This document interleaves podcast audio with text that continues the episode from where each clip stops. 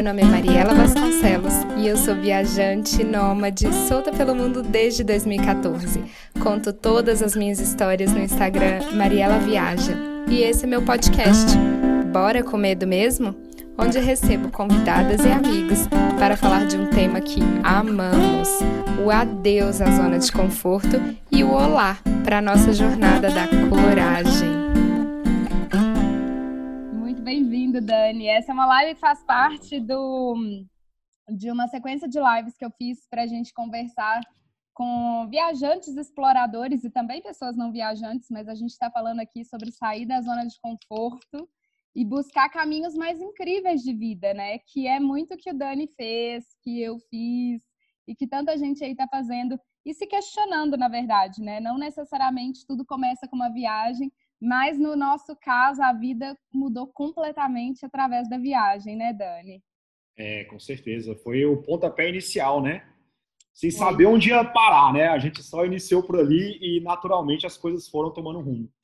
É, o, o, Dani, pessoal, é formado em administração e marketing, é isso? Administração e marketing, exatamente. E compós nessa marketing na Irlanda que você é. fez eu morei cinco anos e meio em Dublin, né? Então, durante três anos eu fiz inglês lá e depois eu fiz uma pós em marketing, uma pós em recursos humanos. Nossa, e sente saudade de Dublin? Não. Gente, que engraçado. Foi uma etapa que fechou, né? Então, para mim está muito claro, ela teve início, meio e fim, e quando eu fechei foi com muita vontade que aquela etapa finalizasse. Então, para mim estava super claro. Gente, interessante. Eu fiz um ano de pós também é, em Londres, e mas eu também eu percebo que o meu tempo em Londres foi aquele, né? Porque é uma cidade bem diferente do que eu almejo para a vida, mas às vezes eu sinto bastante falta, assim, porque foi Londres que me ensinou que eu posso ser quem eu quiser ser no mundo. Isso ainda é um pouco difícil, eu acho, de do brasileiro entender, porque o nosso uhum. país, eu diria que é muito, muito enraizado na, na cultura padrão de vida. Você tem que uhum. ser isso, isso, isso, isso, e não sair da caixa. E eu acho que a viagem nos ajudou, né, a sair da caixa. Totalmente, né? Como Dar outras percepções. Né? Como foi isso para você? Então, é, a viagem, na verdade, acho que foi uma série de mudanças, né, que gradativamente elas foram acontecendo. Em, em um determinado momento, eu queria sair daquele ambiente que eu estava. Né? Eu morava, eh, na época eu tinha 24 anos, era 2010, eu trabalhava na empresa do meu pai, tinha toda a estrutura né, de, uma, de uma pessoa que de uma classe média, mas eu queria, não queria, eu tinha trabalho, eu tinha carro, eu estava num relacionamento sério, mas eu queria uma mudança, né? E foi quando eu fui para Irlanda, a princípio, para focar no idioma. Eu falei, pô, eu quero aprender inglês. E eu tinha um combinado com a minha família, né? Eu falei, pô, vou fazer seis meses de inglês e retorno para o Brasil. Só que é, no primeiro mês que eu estava na Irlanda, eu achei um trabalho na minha área, né? E, a, ou seja, eu já comecei a ganhar dinheiro em euro. E isso é um fator que muda toda a estrutura, né?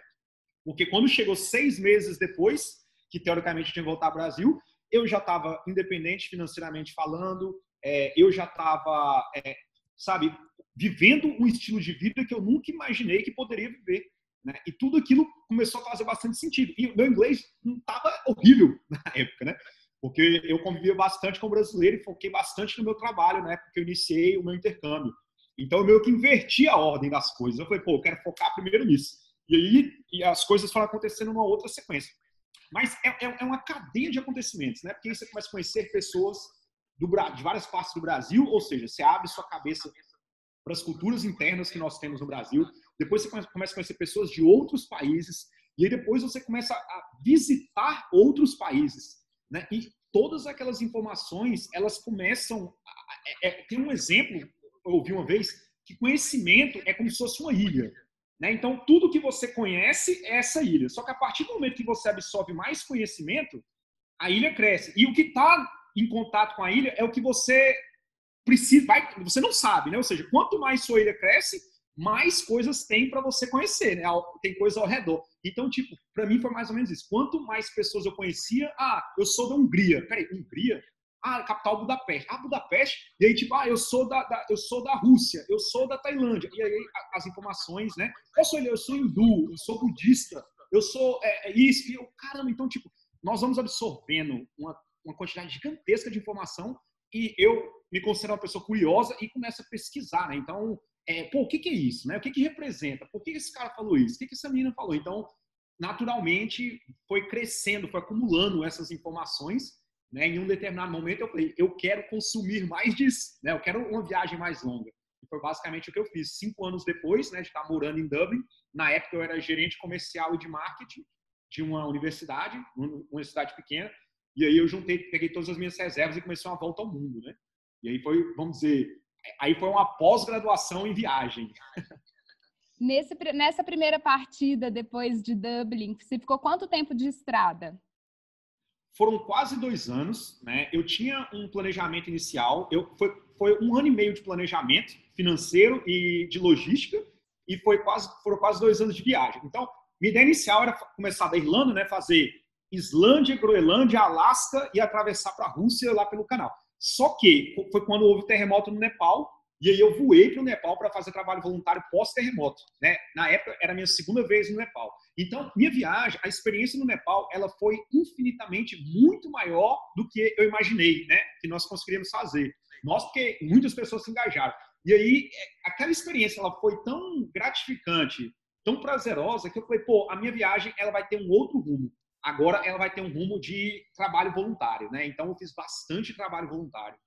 Que legal isso, né? Então, é, isso foi logo no seu começo do segundo ano da volta ao mundo, que foi o 2015. acontecimento 2015, o acontecimento do Nepal, né? Ali você já percebeu que viajar estava ocupando um espaço maior na sua vida, te ensinando muito mais do que você gostaria buscar, de buscar nos seus caminhos pessoais? É, na verdade, ali a viagem ela era 100% do meu tempo, né? É, eu não tinha outra prioridade, porque eu tinha uma reserva financeira, né? É, várias pessoas, tem vários tipos de viagem. Tem pessoas que não guardam tanta grana e falam, não, eu quero viajar e me, me virar na estrada, que é normal, é um dos caminhos. Eu tinha feito essa reserva, então eu não estava tão preocupado com essa questão de trabalhar, porque eu sabia que eu tinha é, essa, essa reserva. Então, assim, o meu foco era 100% viver o momento que eu estava presente. Né? Então, eu queria realmente tirar o máximo de aproveitamento daquele, daquelas pessoas, é, não no sentido negativo, né? Eu estou falando em termos de é, absorver, absorver cultura, é, de fazer a troca. Pô, esse é o Daniel do Brasil que tem essa história, qual a sua história, e a gente fazer esse, esse intercâmbio aí, né? E para mim foi, foi uma coisa incrível, né? Foi um momento único. Nossa, que, que história, né, Dani? Que impressionante, assim. E aí o Nepal chegou para mudar muita coisa ali, porque aí você começou a fazer o trabalho voluntário no Nepal e falou, tá bom, essa é a minha realidade, o que, que eu vou aprender e absorver aqui? Foi isso? Então, na, o que, que aconteceu? Quando houve o terremoto no Nepal, um amigo meu, que em dois, o terremoto aconteceu em 2015, em 2012, eu conheci um, eu, em 2012 eu fiz um voo sobrevoando próximo ao, ao Everest, né, a montanha mais alta do mundo na época. Foi meu primeiro contato com o Everest, foi a primeira vez que eu vi a montanha. Né? E aí, esse, o, o, o, eu fechei para uma agência que tinha um motorista, esse cara me levou até o aeroporto e quando voltou, já tinha encerrado meu tour. E ele falou assim, cara, meu carro está disponível, onde você quer ir? E nós ficamos muito amigos. Durante três anos nós ficamos nos falando. Quando houve um terremoto, eu mandei mensagem para ele ele me respondeu: Meu irmão, eu não tenho casa, eu não tenho dinheiro, não tenho trabalho. Por favor, me ajuda. E eu, eu olhei ao meu redor, eu vi a estrutura que eu tinha, eu sabia quanto eu tinha de dinheiro né, guardado, e eu falei, eu vou pedir demissão e eu vou para o Nepal. Do dia que eu recebi a mensagem até o dia que foram em cinco dias eu estava dentro do Nepal. E eu comecei a mobilizar, né, porque eu utilizava bastante Facebook, e comecei a mobilizar pessoas para ajudar o meu amigo. Só que a gente começou a arrecadar muito dinheiro, muito, muito, muito dinheiro. E aí eu comecei a falar, pô, então eu cheguei, quando eu cheguei, nós compramos 14 mil quilos de arroz. Eu não ajudei meu amigo. Nós compramos 14 toneladas de arroz. E, aí nisso começou a construir casas, reconstruímos 5, 10, 50, 100, reconstruímos 210 casas, isso tudo com dinheiro de doação. E depois reconstruímos quatro escolas. Né? Então, porque eu vi as crianças, as escolas estavam destruídas, os professores estavam lá e falou, pessoal, e eu recebendo dinheiro, basicamente o que eu fazia? Pessoal, um exemplo, hoje eu recebi X é, em real Meus pais pegavam esse dinheiro, mandavam para mim pela Western Union. Eu falava, pessoal, deu tanto em rúpia nepalesa, né? Eu ia lá, comprava o material, entregava e falava, pessoal, tá aqui quanto eu recebi, tá aqui quanto eu gastei e tá ali o material. Agora nós vamos construir casa, não, agora nós vamos construir escola. Então, fiquei alguns meses no Nepal e foi um trabalho incrível. Nós, nós afetamos de forma positiva milhares de vidas, né? Só crianças, foram quase mil crianças que voltaram a ter aula, né? Então, nós reconstruímos casas de todas essas crianças, nós compramos muita comida. Então, assim, essa, essa é, é, energia gerada entre pessoas é, que não me conheciam, mas que queriam fazer o bem, promover o bem para pessoas que elas também não conheciam, foi uma coisa muito impactante. Né? Eu, passava, é, eu Todos os dias eu passava por terremotos, sem exceção. A média de 5, 6, 8 terremotos por dia. Eu não, é, eu estava dormindo em barraca, eu estava isolado no meio do, do, dos Himalaias, não tinha casa, estava tudo no chão. Né? Então, assim, foi um trabalho muito impactante para mim e eu estava ali, entregue à realidade, entregue ao momento, entregue às pessoas, né? E foi, assim, foi uma experiência transformadora que, assim, é, existe o Daniel antes do, do terremoto no Nepal, existe o Daniel pós-terremoto no Nepal. Nossa, Dani, é isso aí que a Isabela falou. Olha, que oportunidade de ter um resultado incrível para contar, né? É, que é. Porque trouxe muita, trouxe muita satisfação para sua vida, né? E gerou talvez uma felicidade no coração, né, de ter esse resultado. Como que foi assim o depois? É, sabe, é, a questão do voluntariado para mim, ela mudou muito a percepção. É, porque lá no Nepal eu entendi que eu não estava preocupado, é, por exemplo, eu não sabia que um dia eu ia estar tá contando o que eu estava fazendo lá, como eu estou fazendo agora, e como eu fiz em muitos outros momentos ali, no momento da ação, era basicamente o que, que está acontecendo e o que, que eu posso fazer para ajudar, entendeu? Então, eu não pensava, eu não pensava em nada. Eu pensava se alguém estava levando uma madeira para eu, eu falei, peraí, eu consigo ajudar aquele cara. E eu ia lá e ajudava. Ah, eu tô. Então, tipo assim, sabe? Então, assim, é, mudou muita coisa, porque a percepção né, da, da necessidade das pessoas. E, tipo, para mim, é, você, eu cheguei numa vila, eu sempre falo esse, esse caso quando eu tenho oportunidade. Eu cheguei numa vila muito isolada, era um, era um dia de carro, acabava a estrada e depois nós andávamos é um dia para chegar nessa vila. No meio dos Himalaias, subindo e descendo montanha, nós chegamos lá, era eu, duas meninas de Hong Kong e um cara local. Uma das meninas não aguentou a caminhada, ela teve que voltar. E aí nós chegamos lá no topo dessa casa, 63 casas destruídas, um lugar super isolado. E aí eu tô lá e Aí nós, nós estávamos mapeando as casas para ver quantas nós íamos é, é, reconstruir e tal. E eles mataram a única galinha que eles tinham na, em toda a comunidade. Eu nem queria que eles matassem. Né? Eles queriam ali matar aquela galinha para me servir. Eu falei, não, não, não quero, não quero, por favor. Então, eu falo que esse é o jantar mais caro que eu tive na minha vida. Né? Porque é a única coisa que eles tinham para servir eles, eles me serviram. E um exemplo que eu trago é, por exemplo, João te deu um e José te deu dez. Mas João só tinha um e José tinha mil. Né? Então, assim, em termos de proporção, é, aquele acontecimento ali para mim, é, sabe, foi uma coisa muito marcante e foi uma coisa muito verdadeira, sabe? Eles estavam felizes, eles não tinham casa, eles não tinham nada, e eles estavam ali, né, só para fazer o bem, para trazer um momento de alegria, de tipo assim, essa é a nossa recompensa para você. Então são coisas pequenas que vão acontecendo e a gente é, vai, vai mudando, né? Que transformou, né? Olha que importante que essa importância do jantar na sua vida. Mas é por isso. Você estava fazendo tanta coisa por eles que eles só queriam agradecer. E, e o sentimento de gratidão, né? Eu acho que foi a forma que eles encontraram. E aí, é, depois dessa, desse acontecimento, quanto tempo durou e quando, a, quando você se viu pronto para deixar esse projeto? Como que foi isso? Então, é, em um determinado momento, esse é um ponto muito essa essa linha ela é muito tênue e ela é muito complicada em relação ao trabalho voluntário porque em um determinado momento eu percebi que as pessoas as pessoas que eu estava ajudando e que já haviam sido ajudadas elas começaram a me ver como uma fonte de de dinheiro, uma fonte de. Então, eu, eu comecei a trocar os grupos que eu ajudava e comecei a me isolar em outros locais entendeu? Eu me senti não ameaçado, mas eu me senti numa situação não favorável ao momento. E em um determinado momento, nós fizemos a última ação, foi essa dessa vila que eu falei, e eu, nós organizamos todas, tudo que as pessoas iam ajudar, e eu simplesmente mudei o meu voo sem comunicar muita coisa para ninguém, e eu saí do Nepal. né? Então, eu fiquei quase três meses lá, né, nessa experiência. E eu saí porque é, eu sabia que poderia ter ajudado mais, mas eu não me senti. É, minha, é muito difícil quando você está convivendo com pessoas que perderam tudo, que perderam pessoas, né? Onde você, nós passamos numa rua, numa, numa rodovia, onde eles tiveram que reconstruir a rodovia, mais embaixo tinha carros, ônibus de pessoas que morreram soterradas. Então, tipo assim, é muita informação para uma cabeça de uma pessoa que vivia numa vida normal. Né? Então, eu não estava sabendo lidar com aquilo. E eu precisei sair mesmo. E foi muito impactante, porque de lá eu voei para a Turquia e já fui direto para a Bulgária, fui para o litoral da Bulgária, né? Para dar uma relaxada na cabeça. E eu acordava de noite, por exemplo, se passava um carro ou se passava um trem, eu acordava tremendo, assustado, sabe? Então, fiquei algumas semanas para tentar entender, porque a gente é muito terremoto, né? Então, assim, foi bem impactante, mas foi incrível, sabe? Foi uma jornada, assim, memorável mesmo e eu criei conexões de amizade com pessoas que vai ser por muito tempo, com certeza.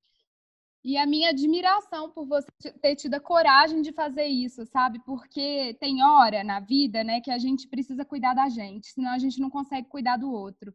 Então, você já tinha passado por tanta coisa ali, né, no Nepal, que você precisou sair do Nepal para absorver tudo que tinha acontecido para entender sobre como você podia continuar a sua caminhada no mundo e trazer aquilo para sua vida, né?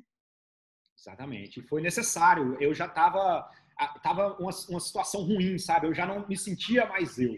Então, enfim, acho que é isso. Nós temos que estar, independente da situação que você está vivendo, acho que você tem que estar muito aberto aos sinais, né, de você mesmo. Seja num, se você está num trabalho, que você está muito tempo, seja uma relação que você está muito tempo, seja com um grupo de pessoas. Às vezes a gente sente que esse não é mais o caminho. E é necessário realmente a gente parar e dar um, um outro rumo, né? E para mim, é, isso estava muito, muito claro, que eu precisava encerrar, como eu falei da Irlanda no início do, do bate-papo, né? Eu precisava encerrar e começar um outro capítulo. E quando eu, é, aquela missão foi concluída, porque até então fui para ajudar um amigo, e nós temos um trabalho muito maior. Eu precisava encerrar aquele ciclo, né? E continuar, e dar, e dar continuidade para a próxima, pra escrever o próximo capítulo né, desse livro.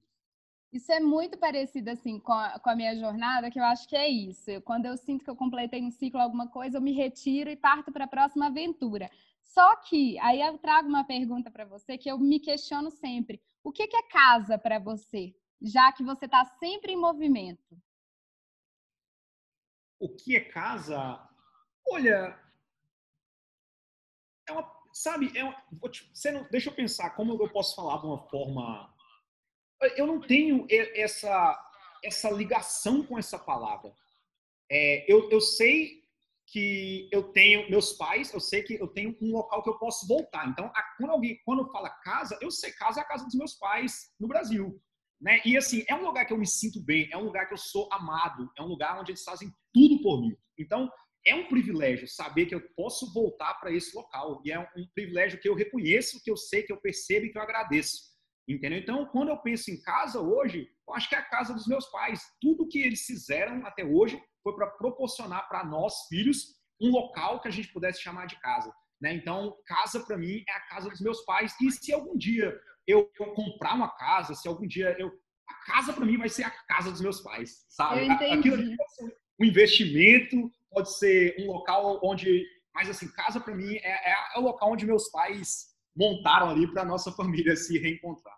É, eu pergunto isso assim, porque esse sentimento, de, o meu sentimento pessoal, né, de sempre querer partir ou de partir para a próxima aventura, para o próximo aprendizado de vida, acabou me mostrando que a casa eu levava dentro de mim. Acho que é parecido com você, que você leva esse sentimento de afeto da sua família dentro de você, onde quer que você vá, né? É, exato. E eu, é uma coisa que para mim é muito. Tipo, são escolhas que nós fazemos, né? Acho que a partir do momento que você tem essa informação clara de que o estilo de vida ele não te permite no momento ter um local fixo, para mim é muito de é muito leve essa informação. Tem pessoas que eu já percebi que elas sofrem por perceber que não tem um local fixo. Ah, eu não tenho uma casa. Não, tipo, voltando, falei já do privilégio de saber que eu tenho, né? o que, enfim, com meus pais. Mas para mim é muito leve isso. Eu não tenho essa necessidade de ter um local que eu chamo de casa. Para mim, eu acho assim, é, o, seja agora o que nós estamos, por exemplo, eu estou na Tailândia e na minha cabeça tem uma série de acontecimentos que, se tudo der certo, pelo menos eu vou fazer a minha parte, né? Eu vou investir o meu tempo e tudo que eu puder para que aconteça. Mas é se e tipo, é, é muito. Se em algum momento eu quiser mudar esse cenário, por exemplo, ah, eu quero, eu quero comprar uma casa. Pode ser que eu não consiga comprar agora, mas vai ser o foco daquele momento e as coisas vão encaminhar né, para chegar naquele objetivo. Então, acho que agora o objetivo que eu estou vivendo é super tranquilo e bem leve mesmo. É isso, né? Viver o presente. Então, viver a necessidade do agora. E depois, se esse, se esse, se esse desejo vem em algum momento, você vai passar por ele em algum outro momento, né? E aí, essa pandemia traz a gente a necessidade do viver o presente. E você imaginou que em 2020 você estaria aí onde você está ou fazendo o que você faz? É, você, quando você me pergunta fazendo o que você faz, você se refere em relação ao meu negócio? É, em relação a quem você está hoje. Eu, é, a gente vai chegar ainda no que, que você faz, mas assim, você imaginava estar ne, nesse, nesse cenário atual? Não, nunca, né? Nunca imaginei. É, enfim, óbvio, devido a essa, esse, esse caos, né, essa pandemia, é algo que eu acho que provavelmente ninguém se imaginou né, estar inserido né, numa situação desse tipo. Nunca imaginei, é, nunca imaginei estar onde estou com os pensamentos que estou em relação a, a, ao todo, sabe? Em relação às minhas escolhas, em relação ao que eu quero realmente para a minha vida. Então, eu acho que é isso. Nós vamos acumulando experiências, né? E nós vamos lapidando ali e, é, o que que nós somos né, internamente. Pois é, então conta pra gente, Dani, é, o que que você está fazendo aí hoje, como é que você organiza a sua vida nômade pelo mundo e o que que essa pandemia trouxe, talvez, de aprendizados, que trouxe forçado, né? A pandemia obrigou a gente a pensar em muitas coisas. Certo, vou fazer um resumo resumido. Bem, é, dando continuidade então, né, para quem está acompanhando a sequência dos fatos. Bem, dois anos viajando, retornei ao Brasil, né, em 2017 mais ou menos, e é, voltei com alguns objetivos de pensar, pô, vou ficar no Brasil, acabei mudando os planos, mas no período que eu estava lá, eu montei uma ONG, né, porque eu pensei, pô, já ajudei, acabei fazendo trabalho voluntário em vários países, né, é, Índia, Nepal, é, Mongólia, Rússia, é Iraque, né? Trabalhei para a ONU no Iraque, fiquei quatro meses trabalhando com refugiados de guerra. E aí voltei para o Brasil, montei um projeto social, né? Nós chegamos a ter mais de 100 voluntários, cuidamos de 100 crianças, mais de 70 crianças, é, três casas alugadas, né? Que nós estruturamos pessoas, né? Para arcar com esses gastos. Então hoje esse projeto funciona em Natal, né? E quem quiser acompanhar chama Eu Ajudo Natal. Esse projeto está no meu perfil lá no, na descrição. E, ou seja, para mim era muito gratificante entender que tinha um local onde as pessoas que, que quisessem ajudar pudessem ter um local para ajudar, né? E em paralelo a isso nós transformamos a vida realmente, né, de muitas famílias, de muitas crianças. Então, assim que esse projeto ele foi concluído, né, hoje o nosso projeto ele tem três anos, essa essa ONG, e eu comecei a viajar pelo Brasil, viajei pelo Brasil para, enfim, fui até o sul, depois fui até o final do Nordeste. E aí, é, nesse meu tempo, surgiu é, a necessidade de realizar um outro objetivo, que era possibilitar que pessoas normais que buscam experiências que teoricamente são diferentes, experiências de viagem, pudessem enxergar a possibilidade de viver essa experiência. E como que eu fiz isso? Eu montei uma agência de turismo, uma agência de viagens no Brasil, onde hoje é, eu ofereço diferentes destinos. Né? Então, viajar, por exemplo, os, as viagens que eu levo brasileiro são para a Índia, nós temos grupo de yoga, grupo para fazer. Não é trabalho voluntário, você não consegue fazer trabalho voluntário em uma semana, mas você tem participação para entender como que aquelas crianças vivem. Nós não interferimos em nada na logística das aulas. Né? A gente está ali como observador e já é um aprendizado muito grande né, para quem se submete a esse tipo de experiência. Então, nós temos é, essas viagens, nós vamos para o Role, nós fazemos o campo base do Everest né, com guia e com ajudante, com porter. É, nós fazemos Marrocos. Ano que vem vai ter Coreia do Norte, Aurora Boreal na Islândia, trabalho voluntário no Quênia. Nós vamos ter expedição com foco em cerveja na, na Bélgica. Uh, que mais? Eu vou fazer um grupo fechado específico de montanhas. Nós vamos subir a montanha mais alta do Afeganistão em agosto. Isso tudo que eu estou falando é se o corona permitir, né? Então, é, o que que o que que está se tornando, né? O que que eu visualizo é possibilitar que pessoas possam viver uma jornada de viagem transformadora, né? Onde você vai sair do seu trabalho, você vai sair da sua rotina e vai passar duas semanas num país diferente, onde você vai ter alguém que já viajou, seja eu ou algum outra, alguma outra pessoa, né, que tem experiência, que vamos chamar de especialista naquele destino, e ou comigo ou com essa pessoa, e nós vamos te proporcionar uma experiência que você vai mudar realmente a sua cabeça, a sua mentalidade. Você vai, vai entender sobre culturas, você vai entender sobre religiões, você vai sobre culinária, você vai conhecer pessoas que estão na mesma sintonia que você. Né? Então, esse é o meu propósito, esse é o meu foco.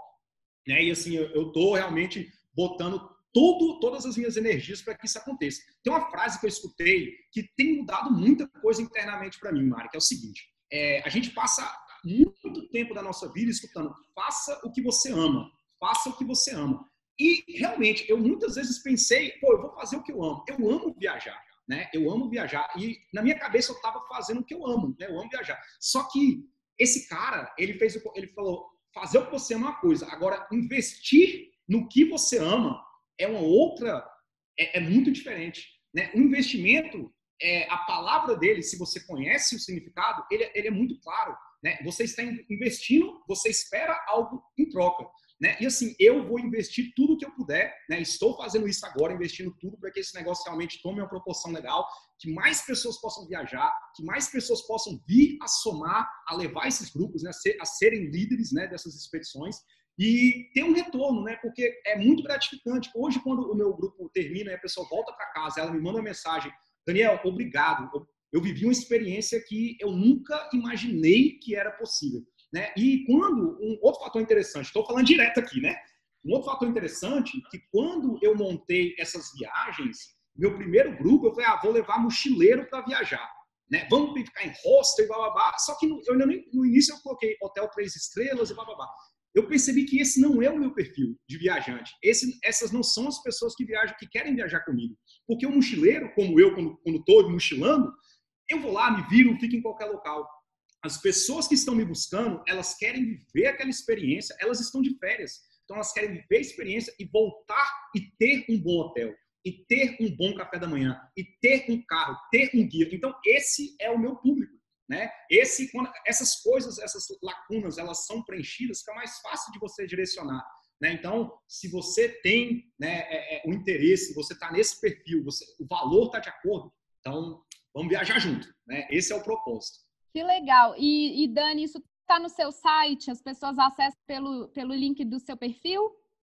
Olha, quem acessar o meu Instagram, lá tem um link que fala das expedições. O site ele vai mudar. Eu vou mudar. Hoje meu site é uma próxima parada que foi da viagem que eu comecei em 2015. Só que vai mudar, né? Vai vir com um nome novo aí nas próximas semanas. Eu vou mudar todo o layout, vai vir algumas alterações, né? Mas seguindo, quem acompanhar o meu Instagram é só estar tá de olho lá, né? Que tudo que é de lançamento de viagem ou de informação, a gente vai falando ali, vai ficando bem claro. A comunicação é sempre bem linear. Que legal, que legal. E qual é o destino desse que você vai fazer uma expedição que você está mais animado para levar as pessoas para viajar? Olha, vou te falar com muita sinceridade. É, não, eu não tenho nenhum destino específico que é tipo assim o meu favorito. É o que o que mais me deixa ansioso é para conhecer as pessoas que vão para a viagem. Eu fico pensando, caramba, é, porque a gente, antes da pessoa fechar a viagem, ela fica conversando, né?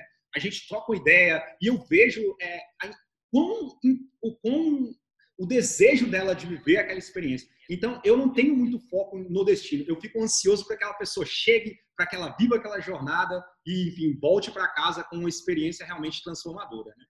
Independente Ai, do destino. Que legal, porque é isso. A viagem transformar a gente de tantas formas que a gente gostaria que mais pessoas acessassem isso. Mas as pessoas, às vezes, elas querem um guia, elas querem uma empresa, elas querem que o serviço seja oferecido, porque é um pouco. Não é a coragem, mas falta a. Elas não querem sozinha, né? Talvez quer em grupo, é isso? para muita gente falta coragem mesmo. Né? Ah. Né? Para muita gente falta é, é, enxergar que é possível. Então, essas pessoas, elas acompanham né, pelo Instagram, elas vêm dia a dia, elas criam uma conexão, no caso comigo, hoje comigo, né? Porque estou ali gerando conteúdo todos os dias. E eu falo disso, falo disso, e em um determinado momento eu falo da viagem que foi criada. Então elas pensam, é, isso é o feedback que eu tenho, que eu tô falando, Sim. eu tô só reproduzindo. E é, as pessoas falam, pô, cara, eu gosto do jeito que você viaja, eu gosto do jeito que você fala, eu crio uma conexão contigo, como é que eu faço para viajar tu? Eu quero participar dessa sua expedição. Então, vai criando essa sintonia. E muitas vezes, por exemplo, já teve pessoas que viajaram comigo, por exemplo, mulher acima de 50 anos, casada, que sempre viajou com o marido e a primeira viagem dela sozinha foi comigo para a Índia. E foi transformadora, porque é, imagina, ela sair daquele daquela viagem, estilo de viagem que ela sempre teve, para ela tem uma conexão tão forte que ela falou, eu me sinto tranquilo de viajar com, com ele. Então, sabe, então é, é, é, muito legal, né? E hoje o marido dela me segue, o marido dela fala comigo, e eu quero também viajar com você, eu quero um pouquinho disso. Então são essas coisinhas que vão mudando, sabe? É bem legal. E aí já estão os dois querendo viajar de novo, novamente com você, né? E aí eu queria que você falasse para a gente como é que é a diferença da viagem do turismo tradicional para esse turismo nos grupos, né? Para esse turismo que provavelmente você consome produtos de pessoas locais, fica em hotéis de pessoas locais, como que é isso? Olha, é, então, eu tenho, eu sempre faço parcerias com empresas locais. Previamente, grande maioria dos destinos, eu vou antes para o destino, né? vivo a experiência com várias empresas, eu pago o serviço, porque se eu chegar para esse cara e falar, ah, eu quero ser seu parceiro, ele vai mudar o tratamento comigo. Então, vivo a experiência, consumo o produto dele, vejo como é que é. Se eu sentir que as coisas são verdadeiras, hum. eu vou e falo, cara, na verdade, eu tenho um, uma, uma, proposta, talvez podemos trabalhar junto, e a gente, eu escuto deles a sugestão que eles dão de viagem para 10, 12 dias e tal, e às vezes eu já conheci o país todo falando, na verdade, eu não quero ser roteiro, eu quero que meu cliente ele viva essa experiência. Qual o valor que você me cobra, né? E uma coisa que como eles não vão entender, o valor que o meu parceiro me cobra, eu nunca peço desconto. Nunca. Por quê? Eu acredito que é o valor que ele acredita que ele merece ganhar. Então, ou para mim está ok, ou para mim não está ok entendeu? Então, é uma maneira que eu vejo de incentivar essas pessoas a manterem ali, sabe, o negócio dela funcionando num ritmo que ela acredita que é o certo. Vai caber a mim falar, não, cara, tá, obrigado, né, não, não, não, não tá dentro do que eu espero, porque quando ele aumenta para mim, aumenta também para o meu cliente, né? Então, mas tinha outra pergunta nessa? Eram duas perguntas em uma? É, não era era isso. Como que e, e, a diferença? Como mas eu acho que você já respondeu. Como você diferencia né o turismo é, normal que está todo mundo é, acostumado com esse turismo no grupo vivendo a, o país de verdade? Olha eu acho que é mais a questão a, a tudo por trás né? Porque quando você está fazendo uma viagem na França na Inglaterra Óbvio que muitas coisas podem acontecer. Você vai viver experiências muito intensas, mas a partir do momento que você cai de paraquedas é, numa Delhi da vida, ou é, você cai de paraquedas numa Haridwar, no interior da Índia, que é uma cidade super religiosa, né, para os hindus, super importante para os hindus, ou então você cai ali na Medina, de, ali, ali, no centro de Marrakech. Então, é, é, tudo ao seu redor é muito diferente. Né? É, é muita coisa e as pessoas é, normalmente elas não viveram esse tipo de experiência. Então é muito diferente né, das viagens tradicionais que elas já viveram. Então é, é, muito é muito interessante, né? Ver tudo acaba sendo novo, as roupas, a culinária, né? Toda aquela é, é um cenário muito diferente. Então basicamente isso. É isso, né? Mergulhar na cultura do outro para trazer histórias para né? Eu acho que o aprendizado nesse tipo de turismo ele é muito grande, às vezes muito maior do que simplesmente viajar para lazer. A viagem buscando mergulhar na cultura do outro, ela é muito, muito interessante. Eu acho que traz um pouco das transformações que a gente vive para nossa vida, né? Dani, e sobre sair da zona de conforto, você é uma pessoa que está sempre em movimento, que está sempre buscando novos desafios. É, quais seriam os seus desafios agora, depois dessa da pandemia, só que na verdade não tem depois da pandemia, né? Porque isso vai continuar por um tempo. Quais são os seus próximos certo. desafios e como você se, se desafia para sair da zona de conforto?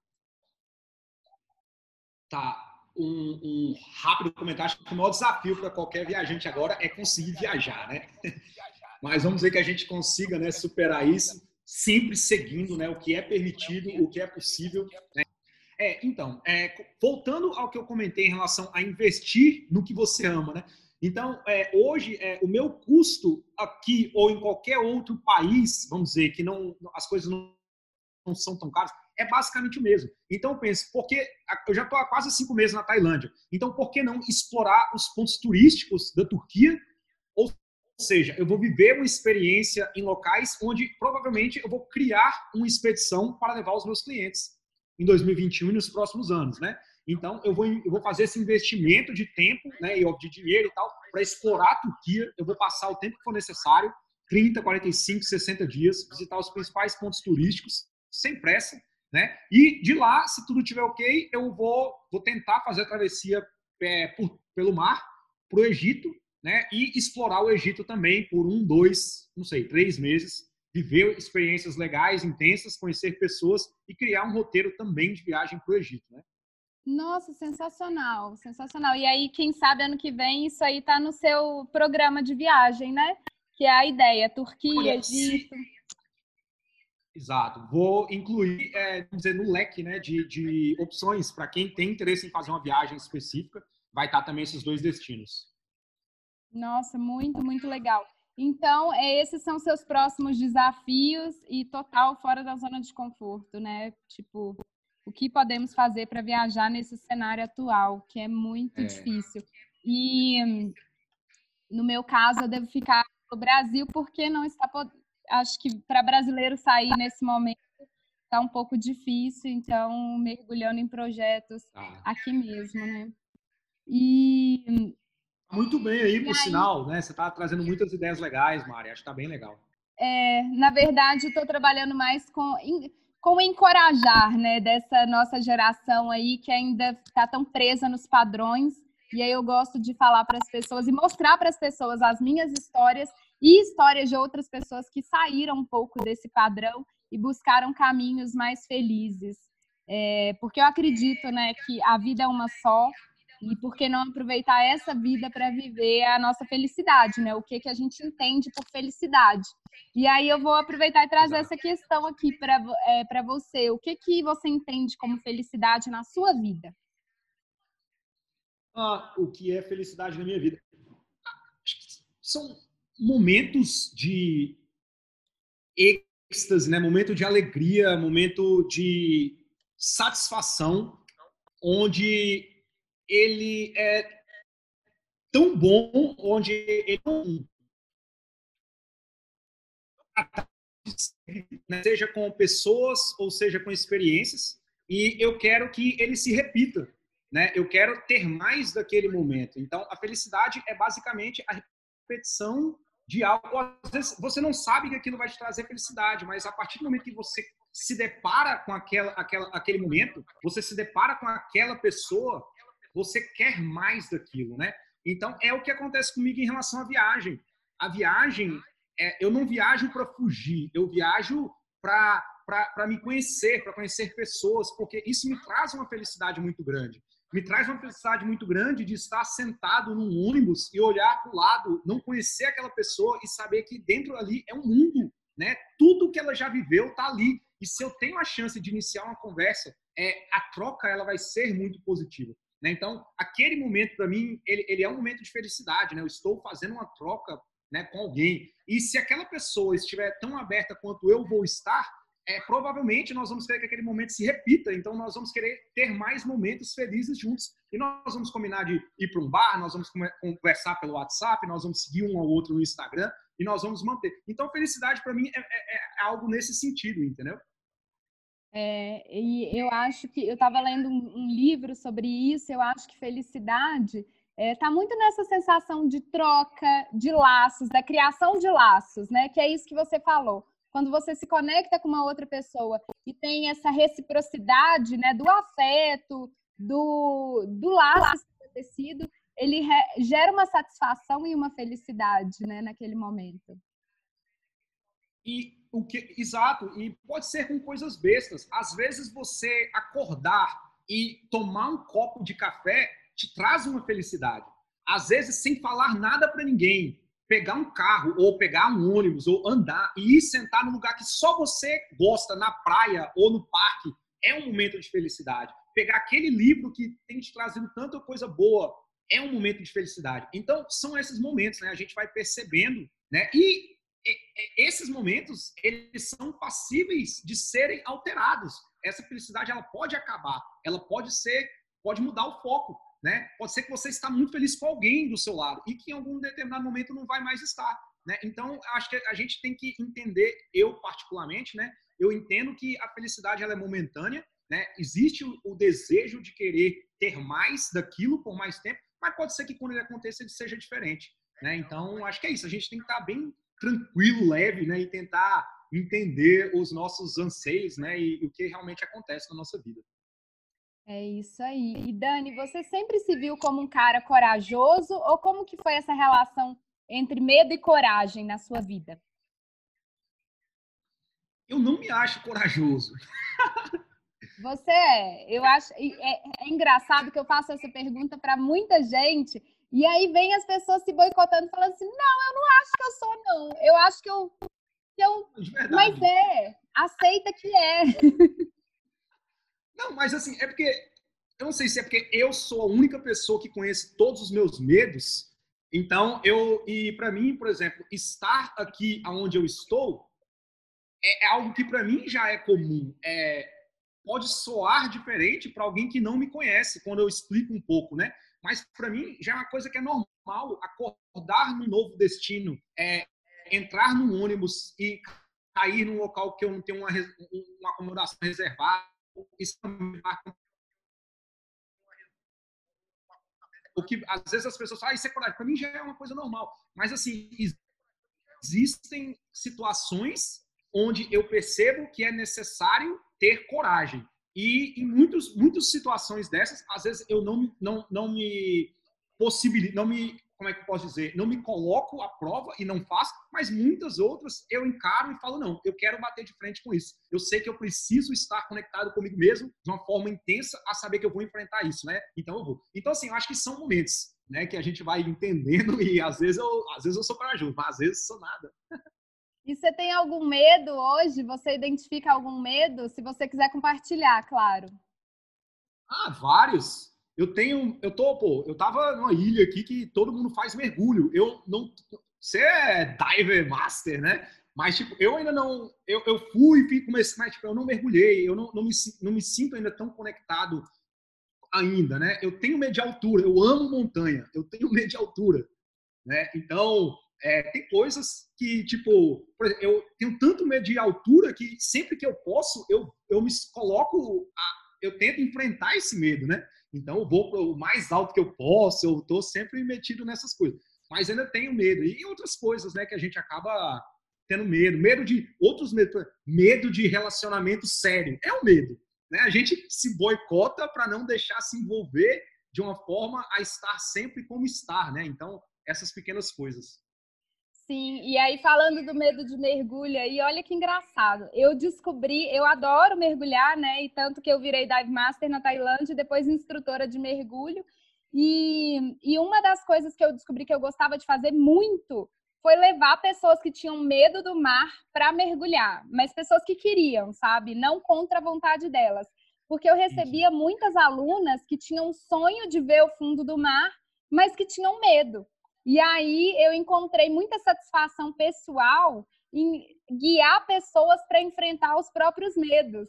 E aí eu acabei trazendo isso é, para outros, outros cenários da minha vida, né? De guiar pessoas em suas jornadas de coragem para enfrentar qualquer medo que não é. fosse o medo de mergulho. Mas o que eu acho que se você tem alguma vontade de mergulhar na vida, esse medo ainda merece ser, ser encarado. E aí, quem sabe um dia você faz um curso de mergulho e eu vou ser sua instrutora.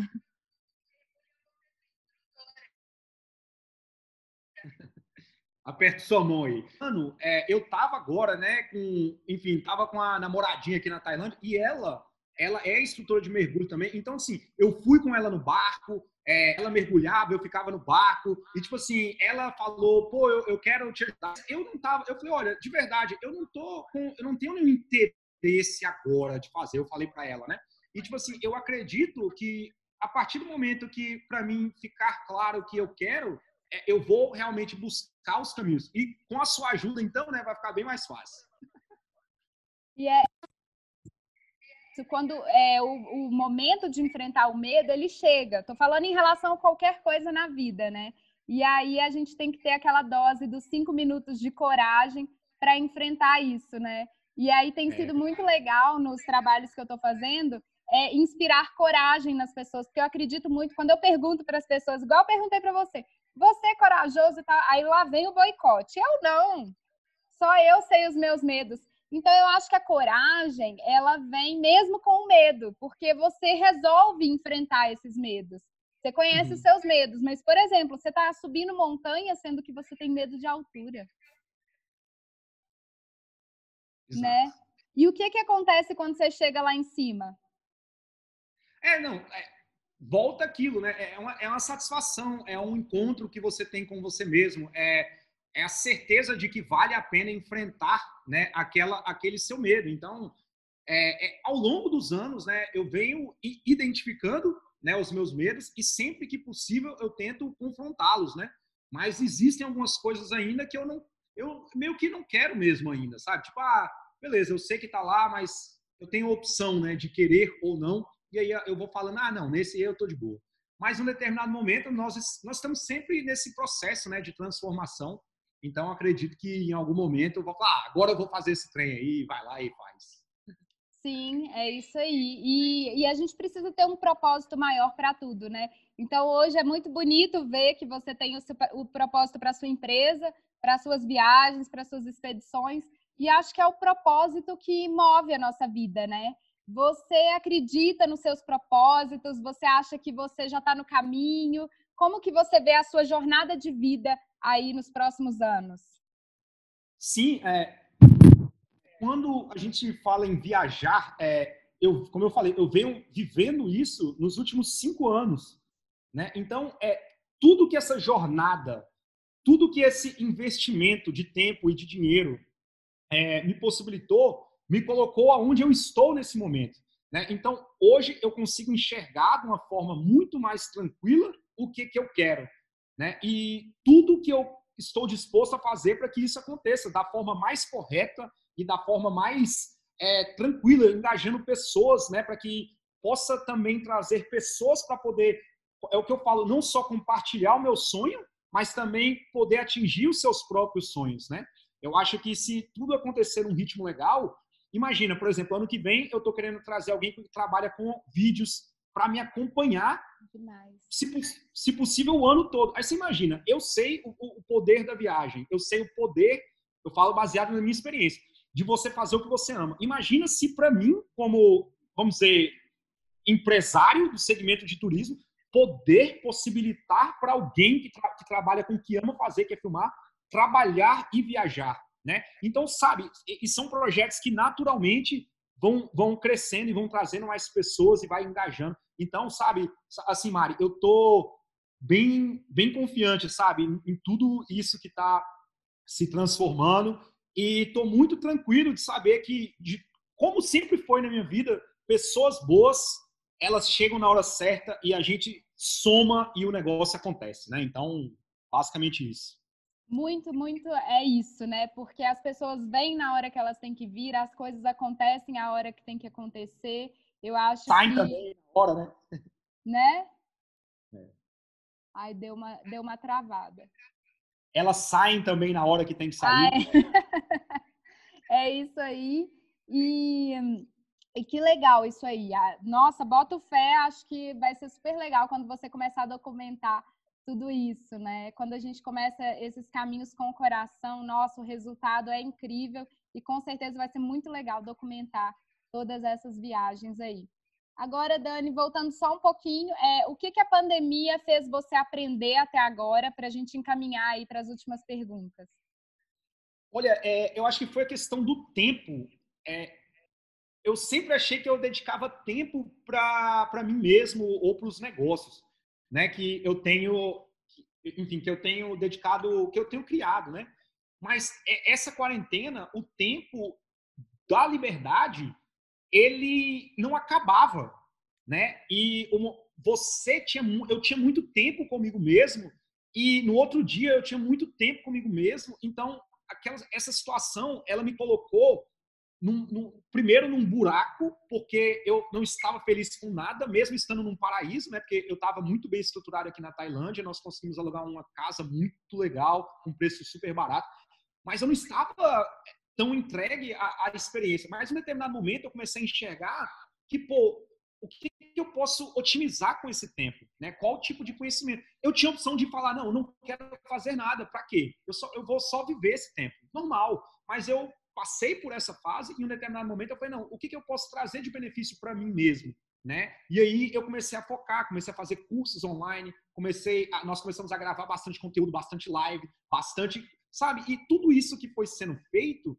é, acaba agregando algo para alguém. Quando eu gravo uma live que a gente dá dicas de um local, ou quando a gente grava um podcast que orienta as pessoas a viver uma experiência, aquilo é muito transformador para quem quer viver aquele sonho e não tinha o caminho, né? Então, sabe, então eu, eu comecei a focar mais nisso, em, em conteúdo de podcast, para Spotify, YouTube, em conteúdo mesmo, parar mais e me conectar, entender o que, que realmente esse meu negócio da empresa ele vai ser para mim nos próximas etapas. Então, para mim, mesmo entendendo e triste de saber quanta coisa ruim trouxe para o mundo, eu, é, eu consegui tentar tirar o melhor proveito do que essa experiência pôde proporcionar para mim, entendeu?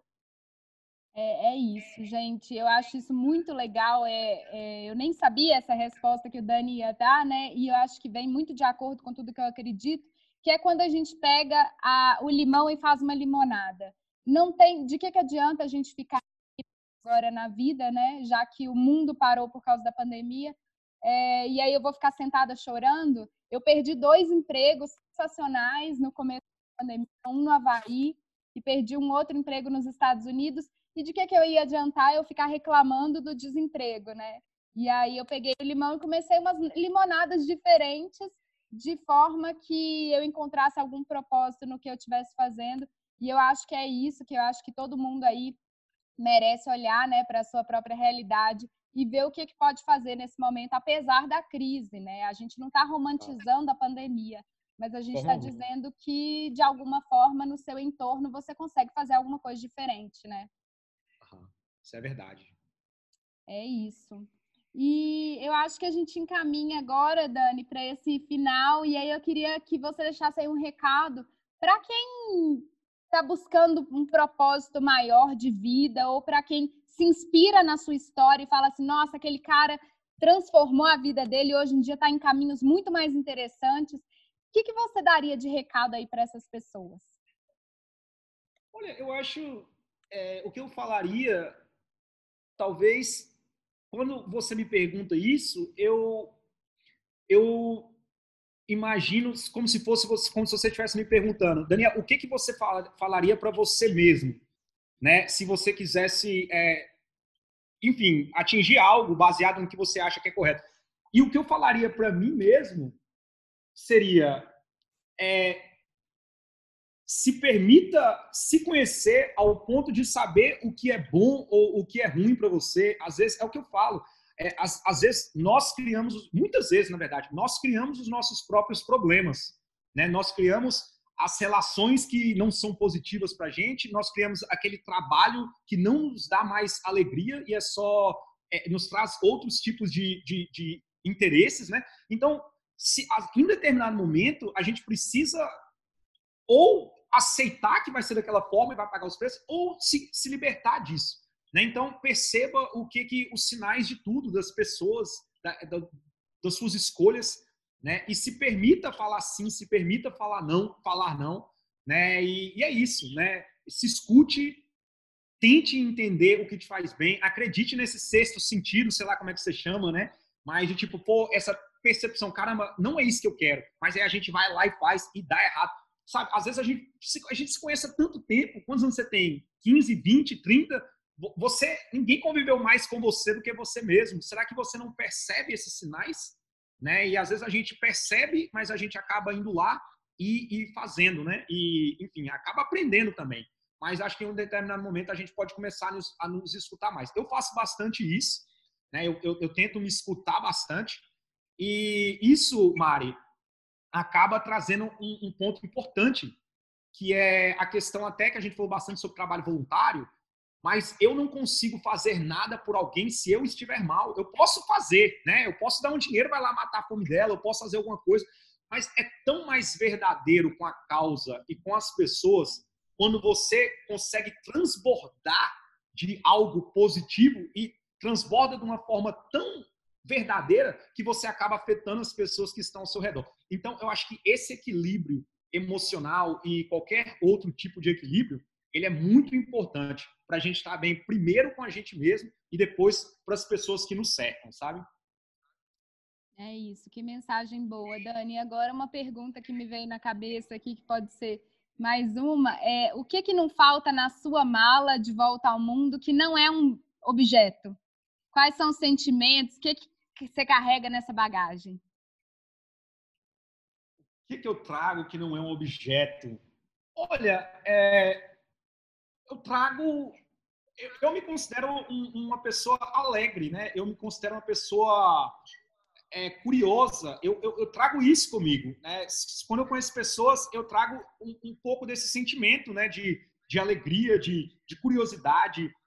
Eu gosto de olhar para as pessoas e perguntar o que, que você faz, é, é, tipo, quem é você, é, quais são os seus sabe, escutar. Então, eu, eu gosto e isso cria uma conexão muito forte com as pessoas, né? E eu acho que é isso. Eu trago, eu trago isso comigo. E não é uma coisa de agora, é uma coisa que eu sempre fui assim, né? E ele não, nem aumentou e nem diminuiu. Ele continua o mesmo. Então, é uma coisa que vem comigo, me acompanhando já há, há bastante tempo. E é bem natural, tá sempre comigo.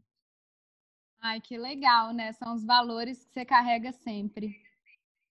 Exatamente.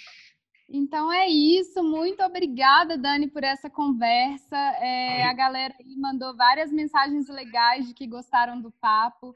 É, eu super admiro Dani, gente, essa, essa pessoa feliz, que eu acho que era isso que eu ia falar também, que eu vejo que tem muito na sua bagagem, né? Alegria, bom humor. E para a vida isso é essencial. Eu acho que é, bom humor nunca é demais e eu acho que traz uma leveza para as nossas vidas, né? É, com certeza. E eu agradeço, né? É, gosto demais de você, Mari. Acho você uma mulher incrível. Né? Tudo que você tem feito nesses últimos, nessas últimas semanas e meses, trazendo tanta coisa legal né? para nós né? que te, te acompanha. E continue aí na sua jornada. Acredito que vem muita coisa boa. E tamo junto. Você sabe que a gente não se conhece pessoalmente, né? Mas eu te admiro de longe e o que eu puder fazer, o que tiver meu alcance, com certeza farei. Estamos juntos nessa jornada. Muito obrigada, Dani, demais. E é isso. Muito, muito obrigada, pessoal Beleza. e Dani. Valeu, tchau, tchau.